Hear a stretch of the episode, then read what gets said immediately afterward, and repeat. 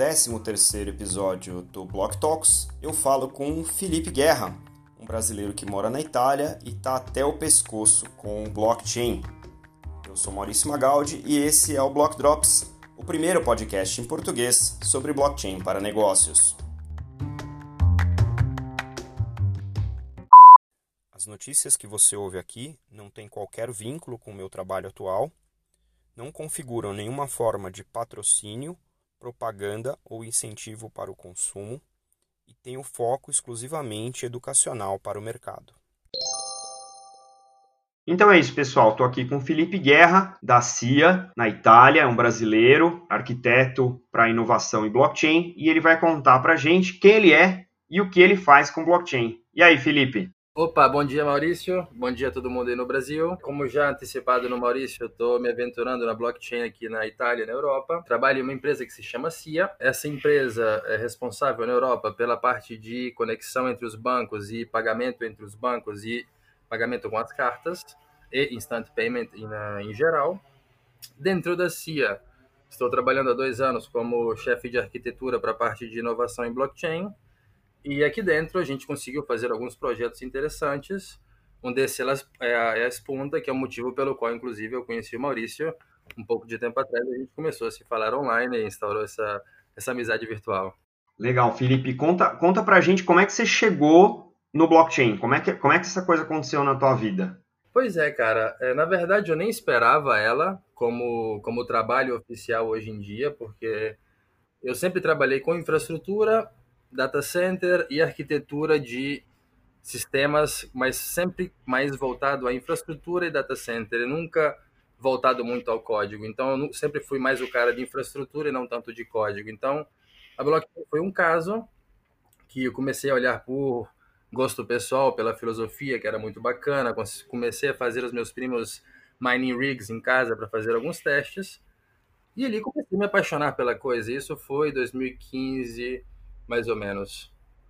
Dali eu continuei fazendo minhas pesquisas em casa e por coincidência aconteceu que eu tinha trocado a minha carreira do âmbito petróleo para o âmbito finance e as empresas onde eu estava trabalhando começaram obviamente a ter interesse pela blockchain e foi assim, unindo o útil ao agradável, digamos assim, que eu comecei a trabalhar com a blockchain.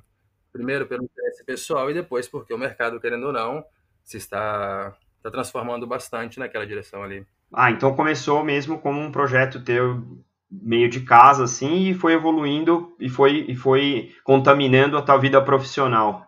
Exato, eu não esperava nunca, tipo, eu pensava que, óbvio, poderia me dar um recurso, um retorno financeiro, porque fazendo mining rigs e experiências em casa, querendo ou não, você obtém algumas coins, então te dá um retorno financeiro, mas eu esperava no máximo aquilo, não esperava que aquilo que eu estava fazendo ali brincando em casa se tornaria depois os smart contracts em blockchain enterprise nas empresas. Não pensava que ia ser assim tão rápido também, que em cinco anos a gente já estaria com essa transformação.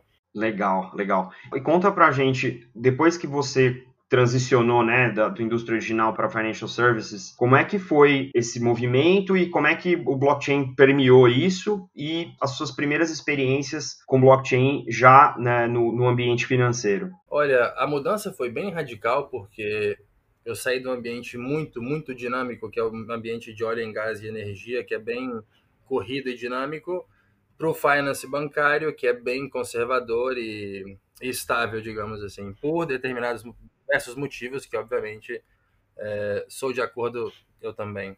A mudança, em vez da blockchain, a introdução da blockchain na vida profissional, na verdade, foi uma coisa do tipo, no trabalho, todo mundo, isso eu estava ainda na ING Bank, porque como experiência financeira, o que, que eu fiz? Eu saí do trabalho atual, que era no óleo e gás, e fui para o meu primeiro trabalho na ING Bank. E ali dentro eu segui até então a parte de inovação, mas mais voltada para a arquitetura legacy. No máximo, a gente via um pouco de inteligência artificial e big data. E aí eu comecei a perguntar o pessoal, falei, gente, mas a gente é um banco, não tem ninguém fazendo nada na blockchain, não tem nada rolando. E eles falaram, olha, tem um projeto na Holanda que se chama Model Bank, um projeto bem grande para é, criar um standard para todas as filiais da ING Bank no mundo. E dentro ali ouvimos falar que tinha também blockchain, procura se informar. E ali, por curiosidade, eu comecei a me informar disso e já tinha o centro de estudo na Holanda para blockchain. mas ainda não tinha nenhum use case em produção. E ele me candidatei e comecei a trabalhar efetivamente, finalmente, com blockchain. E não somente em casa. Então, tipo, foi a NG Bank que me deu essa oportunidade de poder tirar aquilo só do, do laboratório à casa e poder aplicar no trabalho.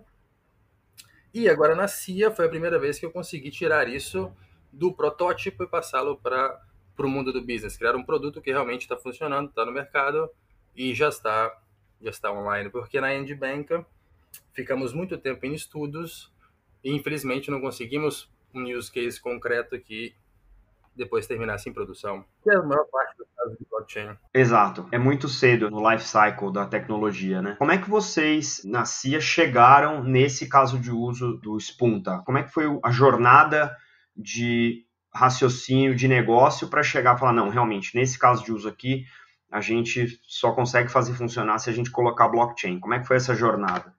Olha, uma, uma pergunta muito, muito boa, Maurício. Por quê? Porque, obviamente, a gente não é super-herói, não é gênio, nós também falimos com diversas iniciativas blockchain. Justamente por isso, como, como identificar o use case e como identificar se a blockchain realmente é uma solução ou não vai te criar mais problemas do que solução.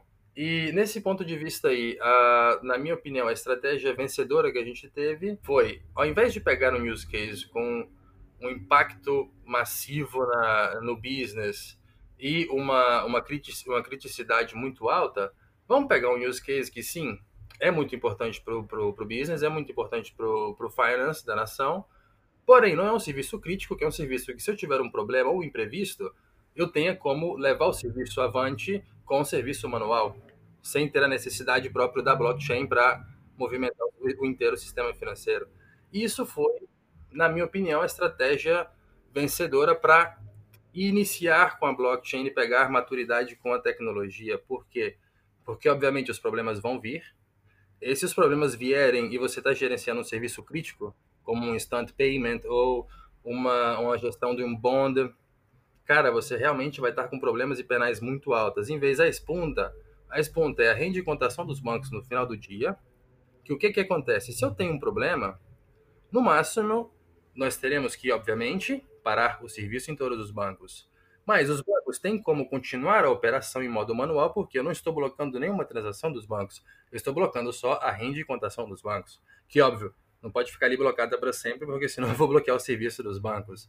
Porém, a gente está fazendo com que os bancos é, fiquem mais familiares, mais friendly com a blockchain, com um use case que não está fazendo arriscar muito, porque convenceram a comunidade de bancos hoje a trabalhar juntos é de um sacrifício, e isso aí foi muito difícil para nós. Convencê-los a trabalhar juntos em uma tecnologia que não é madura, em um serviço que for mission critical, é muito complexo. Em vez, fazendo essa, essa estratégia de começamos com um serviço mais base, ali a gente vai aprender, porque vão ter problemas, quando a gente ver que está tudo estável, resolvemos os problemas e estamos maduros com a tecnologia, começaremos projetos mais desenvolvidos, mais complexos, que são os outros que a gente está seguindo agora na CIA. Muito inteligente a abordagem. E conta um pouco mais de detalhe, o que, que essa solução Spunta resolve para os bancos participantes? Então, e um outro motivo que foi uma estratégia vencedora também. Por quê? Porque não te basta escolher somente um serviço no banco que tem uma criticidade baixa, mas também você tem que estar provando para o banco que aquela nova tecnologia que você está introduzindo, aquele novo processo, porque a Espunta foi uma remodelização de todo o processo, a gente recriou todo o processo de Espunta que existia desde os anos 80. E o que, que aconteceu? A gente justamente convenceu os bancos que a blockchain, primeiro de tudo, automatizava um serviço que ainda seguia normas e processos longuíssimos que foram desenhados nos anos 80. Nos anos 80.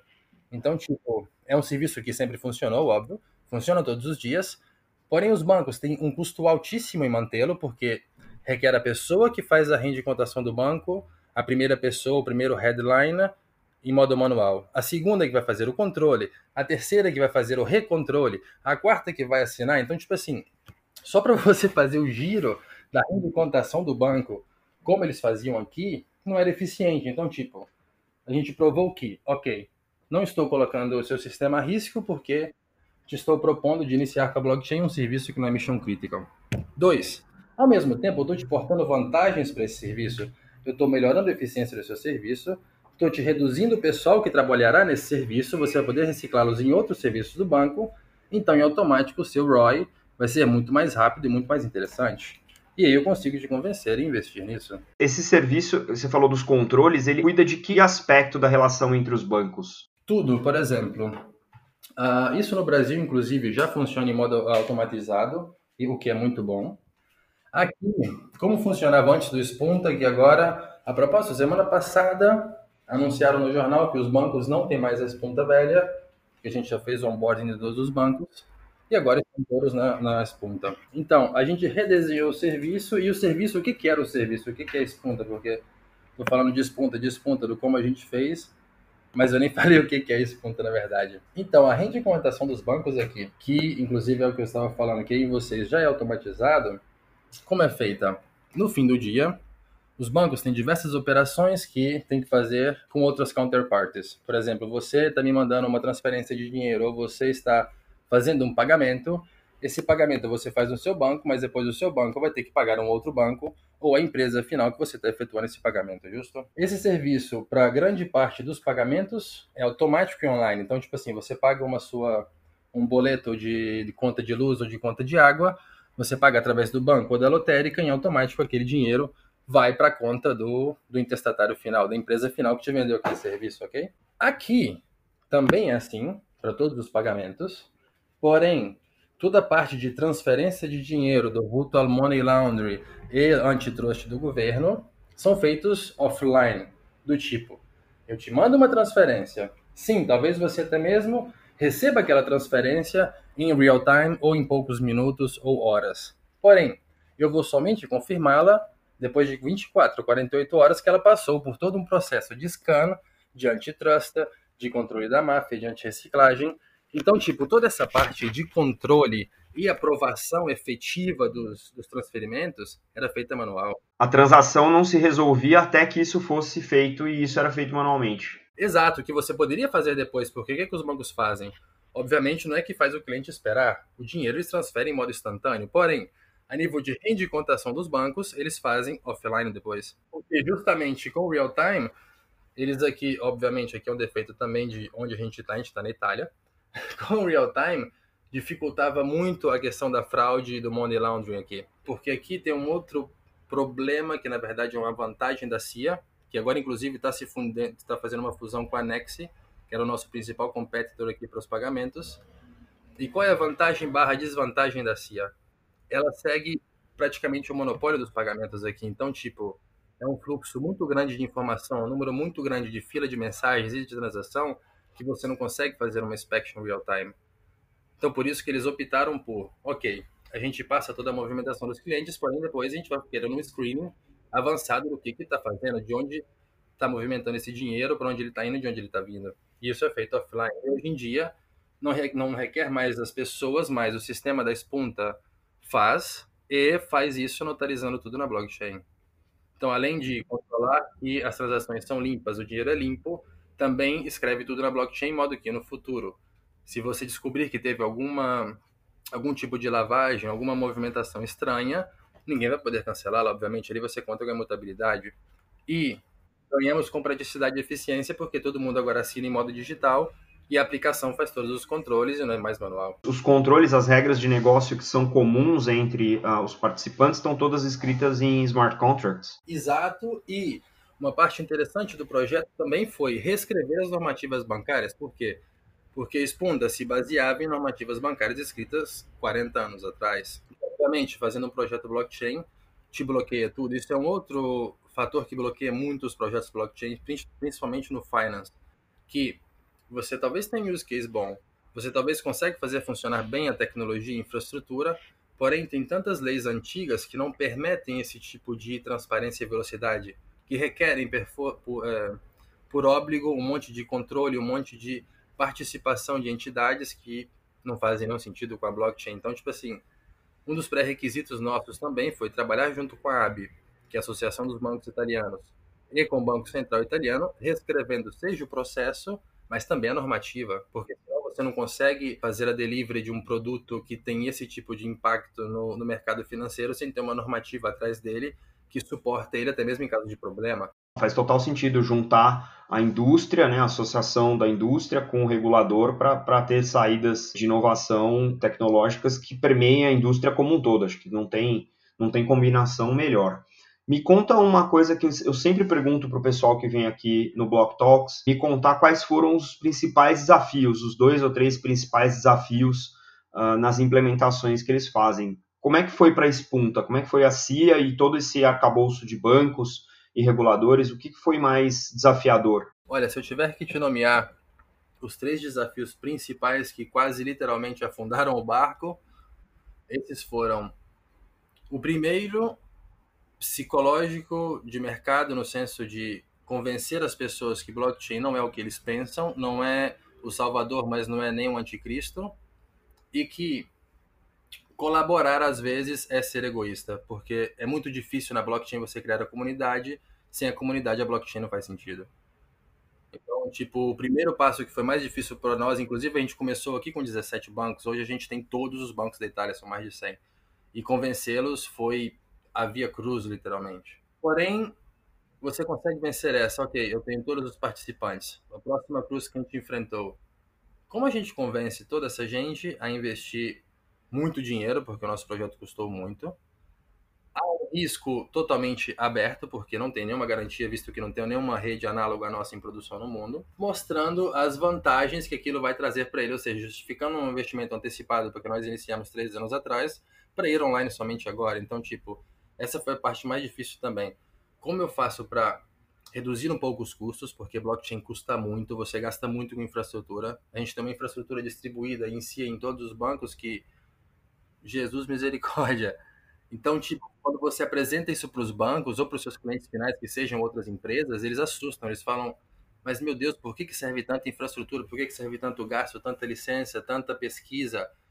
Por quê? Porque justamente se você como você ainda não está maduro com a tecnologia e você faz um approach um, standard legacy, como se fosse com as aplicações velhas que você tem front-end, middleware, database, você vai chegar no final que tentando gastar pouco, vai gastar muito e não vai conseguir atingir nenhum resultado. Então, tipo, convencê-los da despesa foi a segunda maior, segunda maior problemática. E também trabalhar muito com os vendors, nesse caso foi a R3, que nos ajudou muito a ajudar nos custos de licenciamento, com os custos de infraestrutura, como partir talvez com uma infraestrutura que é menor e que economiza em todos os censos de eh, delivery do serviço para com o tempo fazê-la crescer e todo mundo ganhar junto. Então essa parte também econômica, então tipo convencer e criar a community, eh, a parte econômica conter os custos e uh, convencer todo mundo que aquele dinheiro não está indo embora, porque é muito difícil não tendo outros casos para usar como exemplo.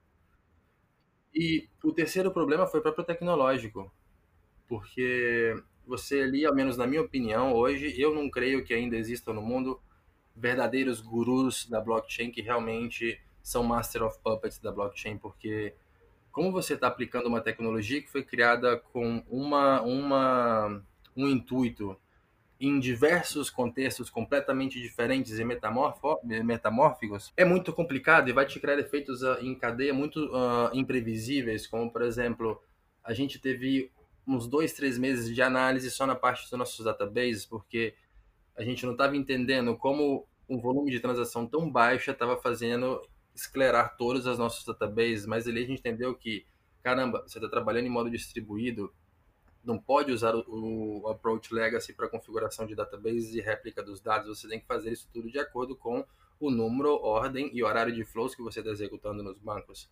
E ali a gente aprendeu, reaprendeu como utilizar os databases, por exemplo. Depois a gente encontrou um monte de problemáticas de rede, como por exemplo, algumas blockchains, é, você tem que, uh, como em Corda, diversos níveis de segregação, que tem de, com diversos proxies de diversas redes, e ali você tem que tomar muito cuidado para trabalhar com mantendo uma segregação, segregação porque é serviço finance, ou geralmente vai ser um serviço comum de, de qualquer forma de valor, mas ao mesmo tempo mantendo um speed, porque todo mundo é, tem necessidade de eficiência e payments ou contratos são coisas que mais transações por segundo você consegue obter, melhor é para o business. Então esse terceiro foi o maior bloco também tecnológico que estamos trabalhando até hoje.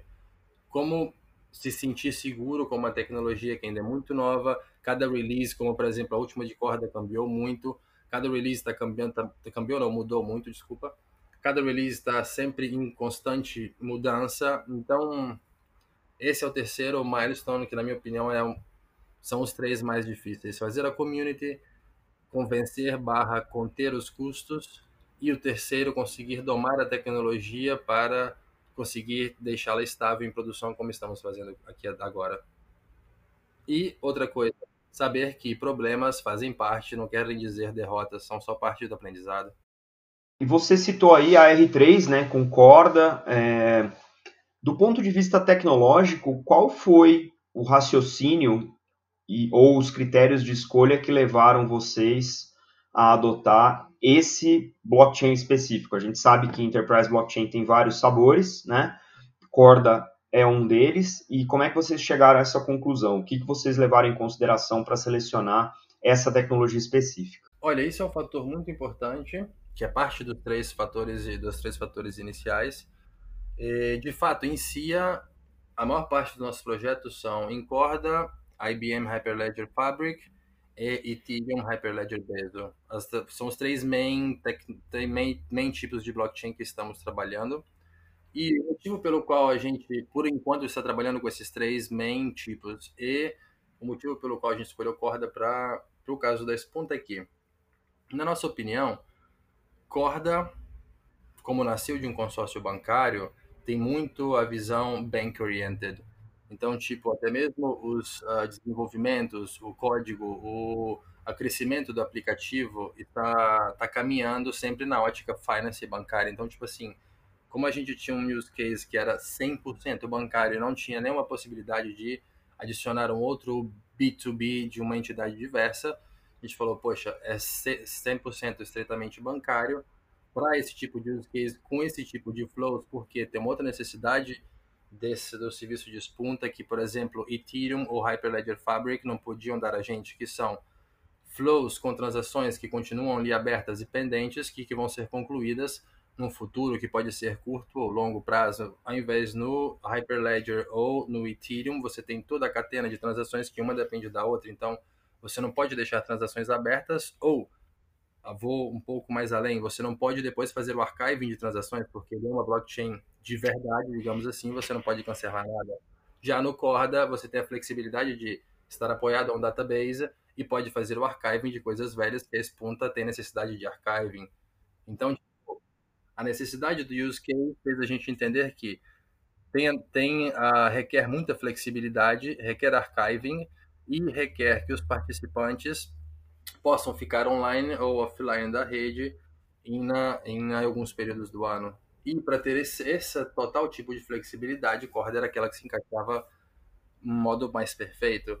Para outros projetos de si, a gente já escolheu Ethereum e Hyperledger Fabric. Depois, se você quiser, a gente faz uma, uma pequena visão, overview desses outros projetos que estão já em produção agora também, inclusive.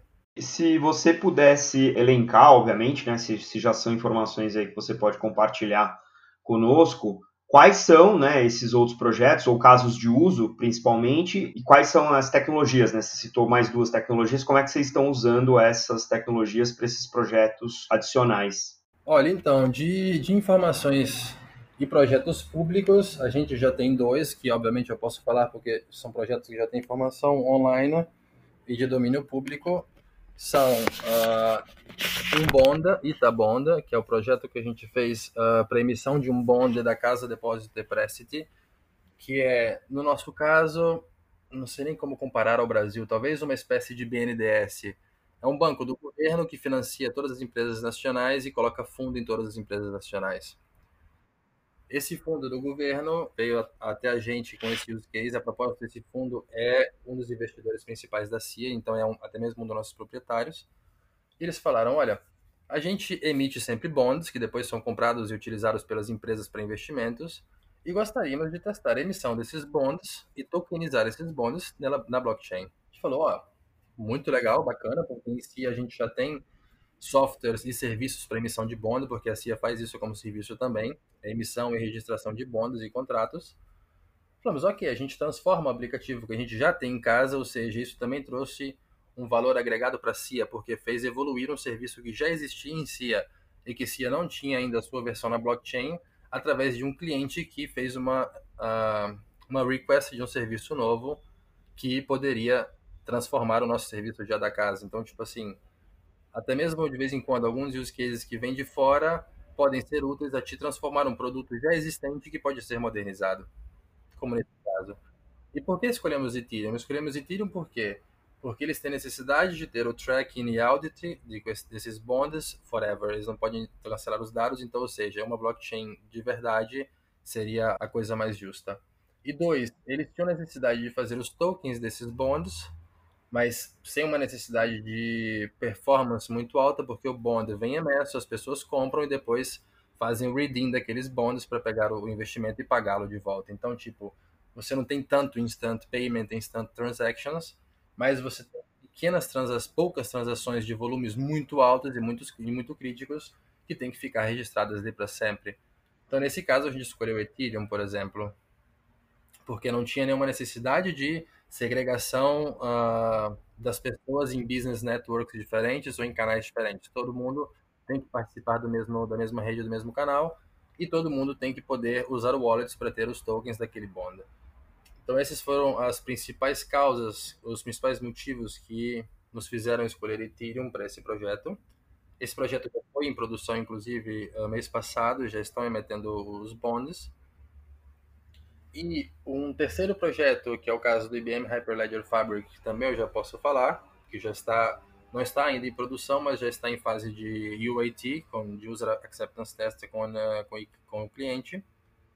E esse projeto é um projeto uh, que envolve a logística, um projeto que se chama Supply at Me. E Supply at Me é baseado em, eles tiveram uma ideia muito bacana aqui na Itália, que vai ser aplicada até mesmo em outros países europeus, onde as empresas de logística, mas não só de logística, até mesmo proprietários de supermercado ou de materiais de construção, de qualquer tipo de empresa grande que usem uh, galpões para emagazinar as coisas, para deixar os produtos guardados para venda futura.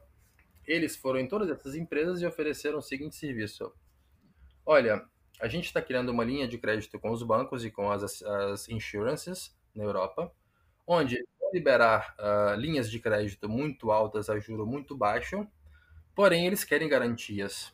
Então, o que, que a gente pensou? Você, talvez, proprietário da empresa, não está com a conta no banco muito positiva, então não tem muita garantia, então, de, de consequência, não tem muito acesso à linha de crédito. A gente te facilita o acesso à linha, à linha de crédito no seguinte modo. A gente analisa o seu storage, o seu galpão, vê o que, que você tem de produto, transforma aquilo em valores que são tokens. Você, com aqueles tokens, faz o exchange com o banco no smart contract, o banco te dá dinheiro e pega os seus tokens, e você, devagar, com o tempo, a segunda de que você vende os seus produtos, você repega os seus tokens com o banco. Então, tipo, te dá uma possibilidade de respirar e obter um, um crédito, dando como garantia produtos que você vai vender só no futuro. Então, tipo, te cria um valor nas coisas que você já, já tem em casa e te antecipa muita grana sem você ter que pagar taxas absurdas. E nesse caso, a gente escolheu o Hyperledger Fabric da IBM. Por quê? Porque nesse caso, como eles têm várias linhas de mercado, eles precisavam de segregar os business, ter vários grupos de clientes que trabalham segregados com privacy. E IBM Hyperledger Fabric é muito bacana porque é uma blockchain para todos os efeitos como Ethereum, porém tem a segregação dos channels, que é muito bacana. E você consegue criar diversas business networks, como você faz até mesmo em corda, porém com, na minha opinião, um pouco mais de segurança e um pouco mais também de features para o lado de auditing barra tokenização, porque para fazer esse tipo de, ao menos como opinião pessoal, de, de projeto, eu prefiro Ethereum e, e Fabric que não Corda corda, eu prefiro usar, usar corda quando você tem processos no meio, você tem que transformar processos, assinaturas e autorizações, eu preferiria corda. Já nesse caso da, do Supplet Me, como é um projeto muito articulado com diversas business networks que, porém, no final da história devem se falar, mas devem estar ao mesmo tempo com privacy segregadas, Fabric foi a, foi a melhor solução. Pois, obviamente, edição existem milhões de tecnologias hoje em dia, estão nascendo igual o cogumelo para todo lado. Por enquanto, estamos focalizando nessas três e devagar a gente vai estar tá abrindo, obviamente, expandendo o horizonte com os outros protótipos que a gente está fazendo em casa. Isso é uma outra coisa muito importante, nunca parar de fazer protótipo, protótipo do laboratório. Isso é uma disciplina interessante. A CIA sendo um provedor aí grande, né, dentro do mercado financeiro, vocês já estão no terceiro projeto produtivo ou em vias de ir para a produção. Quais são os fatores críticos de sucesso para os projetos em blockchain que vocês fizeram? Fator crítico de sucesso depende da vista do sucesso, porque, como eu te falei, muito do nossos, muitos dos nossos projetos não, não não obtiveram sucesso. Esses três obtiveram sucesso até agora, mas são muito importantes. E justamente obtiveram sucesso por causa dessa estratégia. Tipo, a estratégia para obter o sucesso é tentar. Não tem uma fórmula mágica que você fala, trabalha desse jeito e seus projetos blockchains vão funcionar. Não. A estratégia, na minha opinião, é vencedora é cada projeto é uma entidade diferente e com a blockchain você tem que fazer é, abordá-la como se você fosse uma criança. Você não sabe nada, tem que aprender tudo, porque uma das outras coisas que de vez em quando engana a gente é que a gente vai ter a cabeça muito informada, muito formada com a informática que a gente conhece e aqui a gente está entrando no mundo novo. E isso às vezes atrapalha. O seu, o seu, a sua bagagem que é útil quase sempre aqui de vez em quando atrapalha. Então, tipo, eu acho que na a estratégia vencedora que a gente está utilizando até agora é essa. Como igual eu te falei antes, ver o risco do projeto e se realmente você já está maduro o suficiente para superir esse risco, esse risco.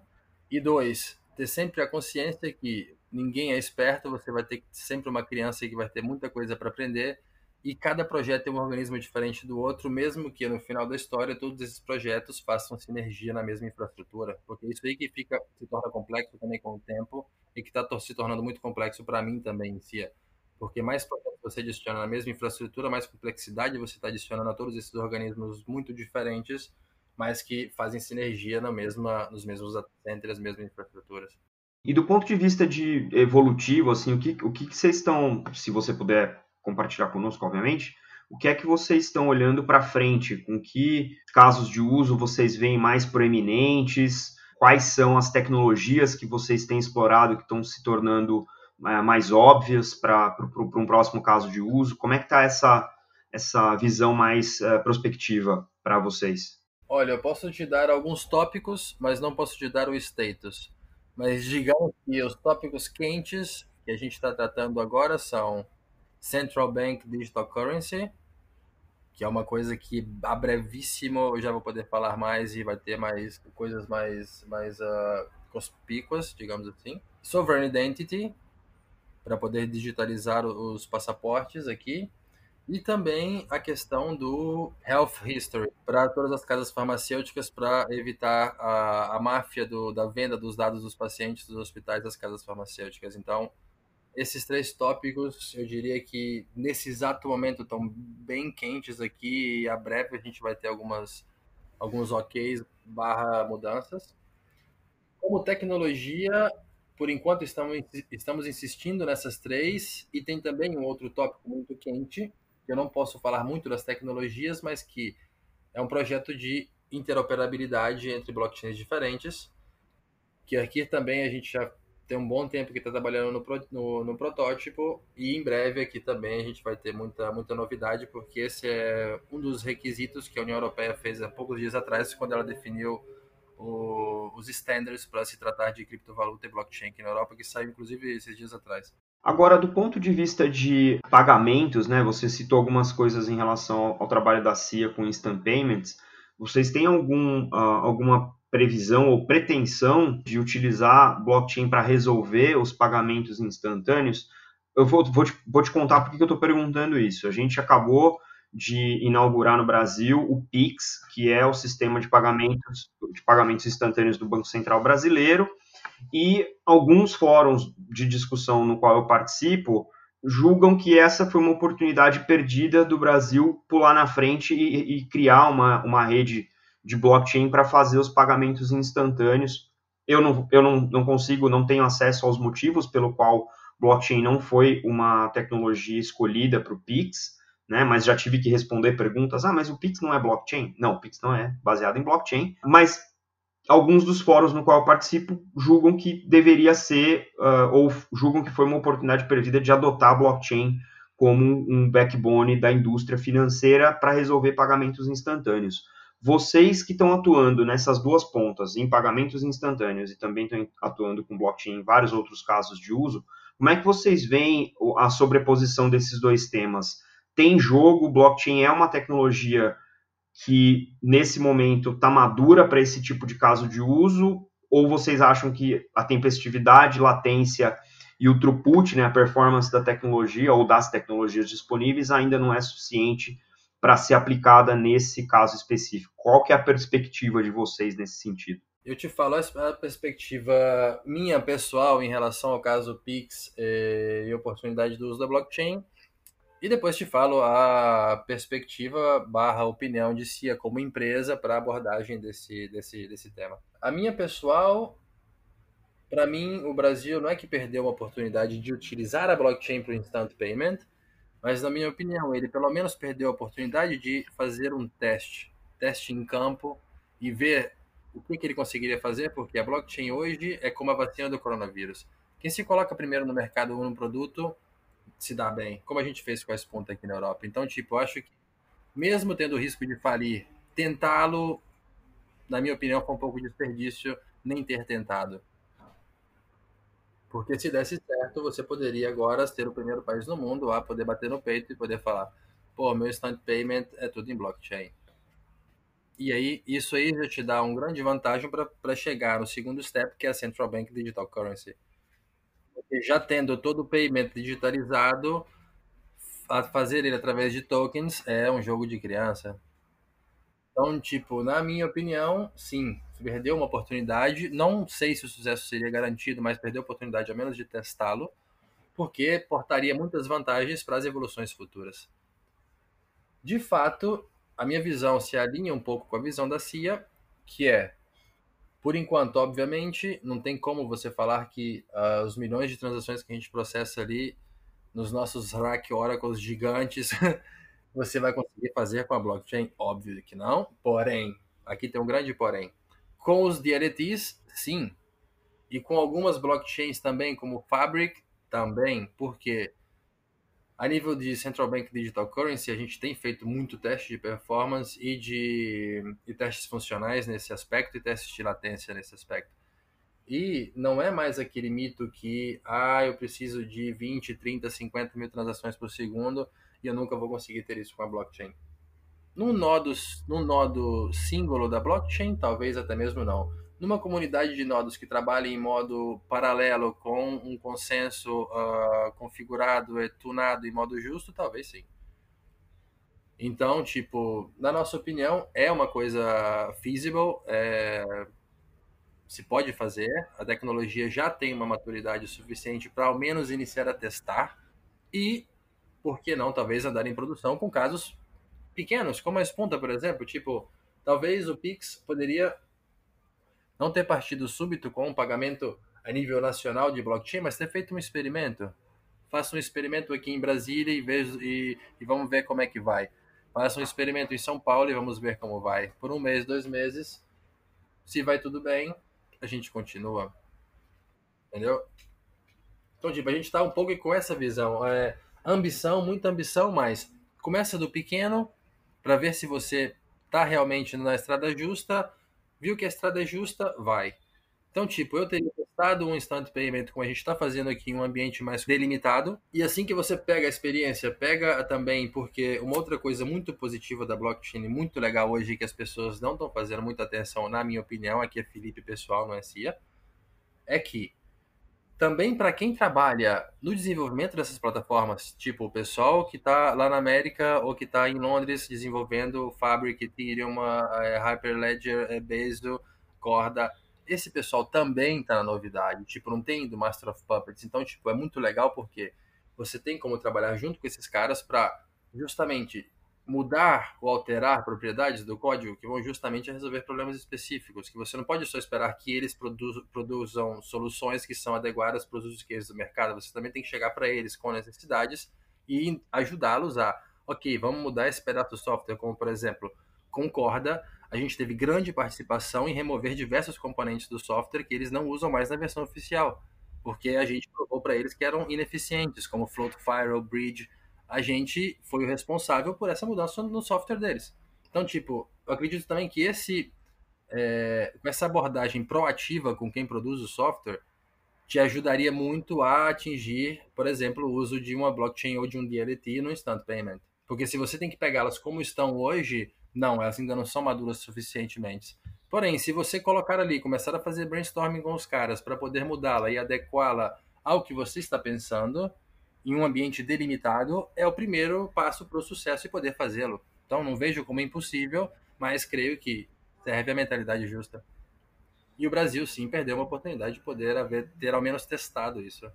Cara, acho que a gente, meu, acho que eu abusei pra caramba do teu sábado. Eu queria abrir espaço pra você, pra você deixar aí um, um recado pro público, né? Enfim, fica à vontade para fazer os seus merchans aí, etc. Primeiro de tudo, muito obrigado, Maurício, porque é graças a pessoas como você que ajudam a gente a, a divulgar e também a formar as pessoas, porque blockchain é como, é como quando chegou a internet, ninguém sabe da utilidade, mas devagar as pessoas vão entender. E queria agradecer também a todo mundo que, assim como nós, acredita que isso vai poder ajudar muito no futuro. Não vai resolver tudo, mas para algumas coisas específicas é o futuro. E a mensagem que eu deixo para a galera aí no Brasil é: cara, cai matando, tenta, faz burrada, erra, que mais cedo ou mais tarde dá certo. E quando der certo, você vai ser entre os primeiros do mundo, porque ainda é uma coisa que não está saturada no mundo. Então não fica sentado ali esperando que alguém faça. Faça você. Muito bom, muito bom. Cara, excelente. Te agradeço de novo por ter tomado tempo aí no sábado. E, meu. Cara, é um prazer. Fica à vontade. Sempre que você tiver novidade, meu, vamos falando e a gente volta aqui para conversar, tá bom? Massa, Maurício. Um grande abraço e falando aí.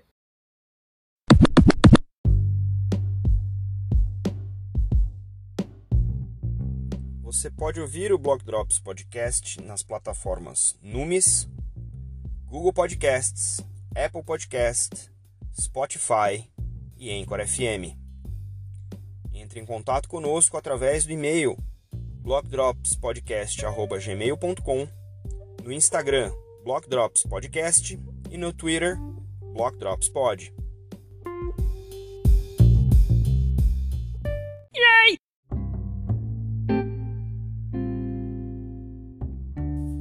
Fica aqui meu agradecimento ao Felipe Guerra, que tomou esse sábado para falar com a gente. A gente fica por aqui. Até a próxima. Tchau.